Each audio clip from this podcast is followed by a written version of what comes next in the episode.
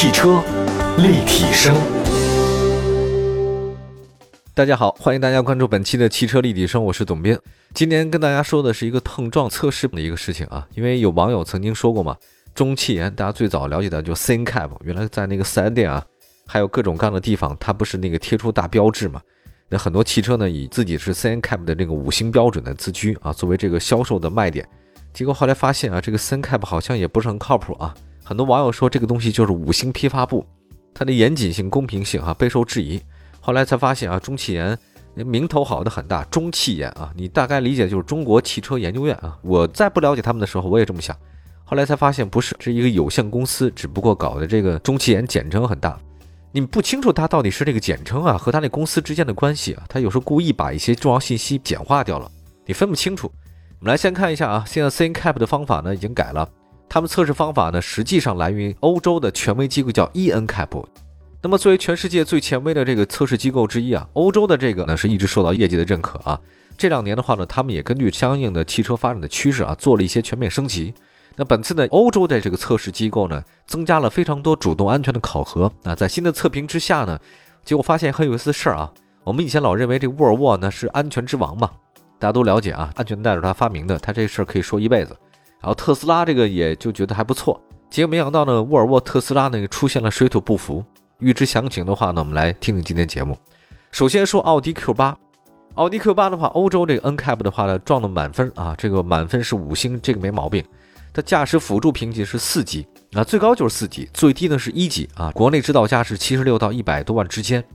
Q 八呢其实是在这个欧洲的安全体评价当中获得分数挺高的。它那个车架安全性哈和成员保护性上都是高分的。那具体细化到驾驶辅助方面，这个 EZ cab 它在 Q8 当中啊测试里面没有出现过驾驶辅助系统触发失败的情况。我解释一下，就是它经常会模拟一些突发的这个严重的交通事故，这个时候呢驾驶辅助系统它就马上在危急情况之下它就做出反应了。那么如果在极端情况下它不做出反应，那这个系统就没用的。所以车上跟的那些东西，什么这个是关键时刻怎么样，关键时刻这它会怎样？其实你也没法测试啊，他是告诉你我有啊，那但是你真的在极端情况之下，它没出现这个东西，你怎么办呢？那你你完了，它那个出没出现的话，你也不知道了。所以这次模拟就是说，驾驶辅助系统在任何极端情况之下，它都可能会成功，它没有失败，这就是很好的。报告显示啊，Q8 在驾驶员注意力监控方面的话呢是有所提高的，比如说你是不是紧握方向盘，是不是开小差啊？大家别忘了，Q8 这个车型啊是全世界贡献生产的。它是在那个斯洛伐克的布拉迪斯拉发啊这个地方生产的，所以奥迪 Q8，如果你要买到这款车的话，是跟欧洲同步的话，质量是应该保证的。它就是一个地儿生产。Q8 呢，其实就 Q 系的轿跑版的车型。那如果在目前的奥迪整个系列当中的话呢，它级别应该是最高的 Q8，啊，车是很漂亮啊。奥迪在设计方面还是确实很好。我们再来说下一个宝马三系啊，欧洲的碰撞得分也是五星啊，驾驶辅助评级也是四星，这个说明它都是管用的。国内指导价，宝马三系二十九万到四十万之间，不是特别的贵啊。但是虽然不是特别的贵啊，但是这个外形我看了几次新的这个宝马三系啊，当我看它丑成这个样子之后，我就放心了，因为这个车型很难说卖的特别好。这国内的是谁生产的？华晨宝马生产的三系，在中保研的测试当中啊，得到了很好的成绩。值得一提的是呢，如今 G 时代的宝马呢，在维持高水平的操控之余，驾驶辅助配置上面也比上一代有精进。那这次呢，欧洲的三系。在是否需要驾驶员介入这项评分里面高于其他的车型，也就是说在辅助安全上面是很好的。那宝马那个传感器啊，这个是全球通用的，在欧洲里边它变成这样的话，其实我觉得如果在国内的话，华晨宝马生产应该也是差不多。我们参考一下这个呢，还是挺好的。宝马三系应该算是全世界宝马卖的最好的车型。对于一些中产或者说是有些小钱儿的人来讲，宝马三系是一个对于 BBA 就算起步之车吧。但全新宝马三系呢，已经过四十四年六代的演进了，对吧？因为大家都知道，它基本上七点五年之间它就换一代，这个是很正常的节奏。不过我看到现在的新宝马三系之后，我真的觉得不太好看，不知道为什么，就是喜欢不起来了。它那个双肾格栅连接在一起了，哎呀，就原来两个肾现在变成一个肾了，而且后面那个比尔霍夫拐角吧，我总感觉好像也不是那么回事，它更溜背了，倒是真的。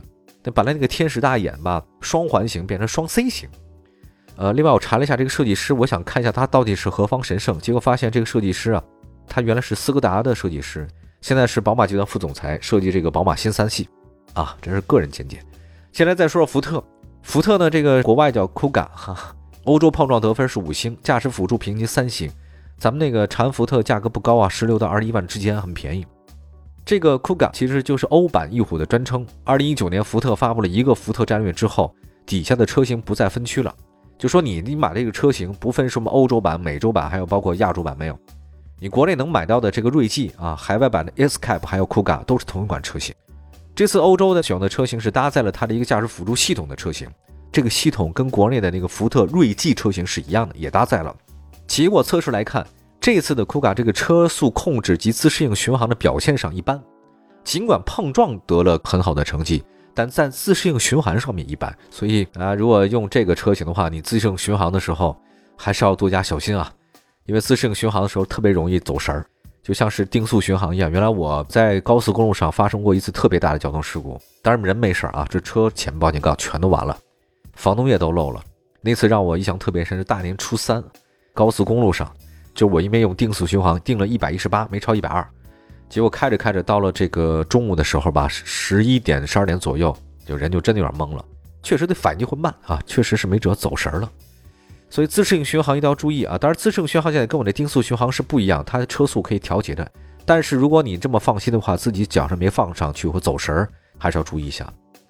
好吧，我们再看一下梅赛德斯奔驰 GLE 啊，欧洲碰撞是五星，驾驶辅助评级是四星。GLE 这个车型实际上跟我们今天刚开始说那奥迪 Q8 呢是同级竞品车型。奔驰 GLE 搭载了他们当家的这个驾驶辅助系统。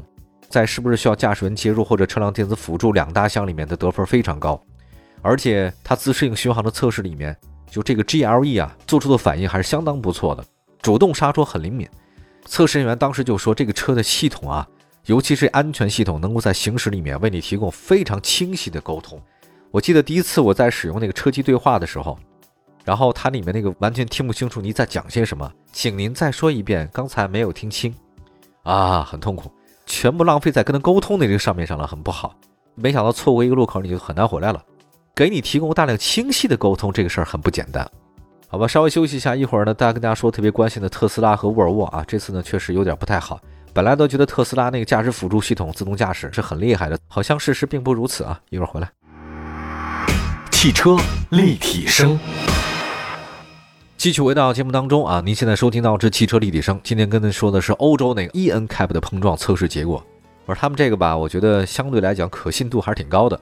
刚才说了几个车了吧，奔驰啊、宝马、奥迪都说了。那接下来说新势力吧，特斯拉 Model 3，这个驾驶辅助评级是二级。总觉得它这个车，尤其是自动驾驶啊，驾驶辅助方面很好。结果发现不是这样。报告是这么写的，说特斯拉车体大面积采用可视化的玻璃，没有传统意义上的车顶。特斯拉 Model 3碰撞上面的成绩还是不错，但是在欧洲的测试当中啊，特斯拉的主动紧急刹车得分很低，预警极差。不过它在转向辅助和自适应巡航表现不错。实际体验上，Model 3只要在不急的情况之下，巡航体验值得称赞。这个我们也不难联想啊，其实，在最近国内很多媒体测试里面，Model 3搭载的那个自动巡航表现都不太好。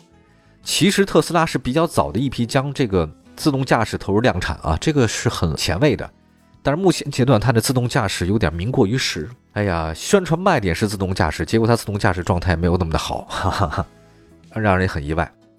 好吧，我觉得也不能迷信啊，这有的时候。我们接下来再说一欧版大众帕萨特吧。欧版的大众帕萨特实际上对照国内的就是迈腾，国外没有迈腾，只有帕萨特这一款车型。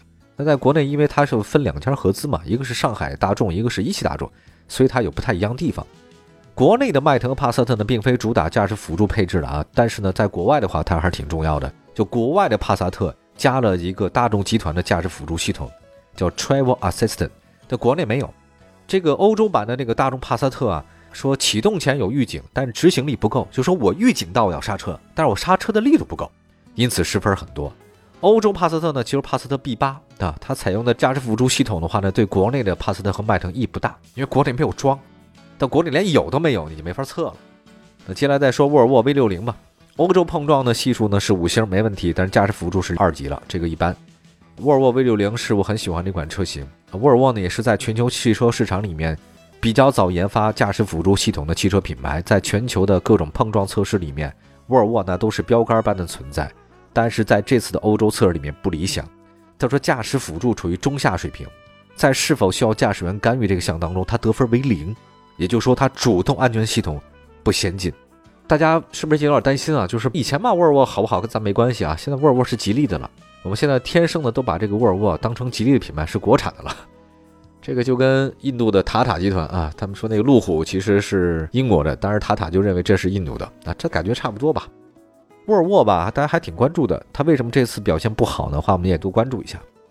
还有日产，日产的话呢，国内就英菲尼迪的那 ESQ，欧洲碰撞是五星，但驾驶辅助两星，这个车卖的便宜，十八到二十三万之间。国内英菲尼迪 ESQ 这个车卖的极差，基本上没有什么可考虑的。那只是说呢，呃，驾驶辅助系统不能很好的识别路边静止的汽车，哈 哈哦，它是看不清楚，那无法识别，就挺糟糕的。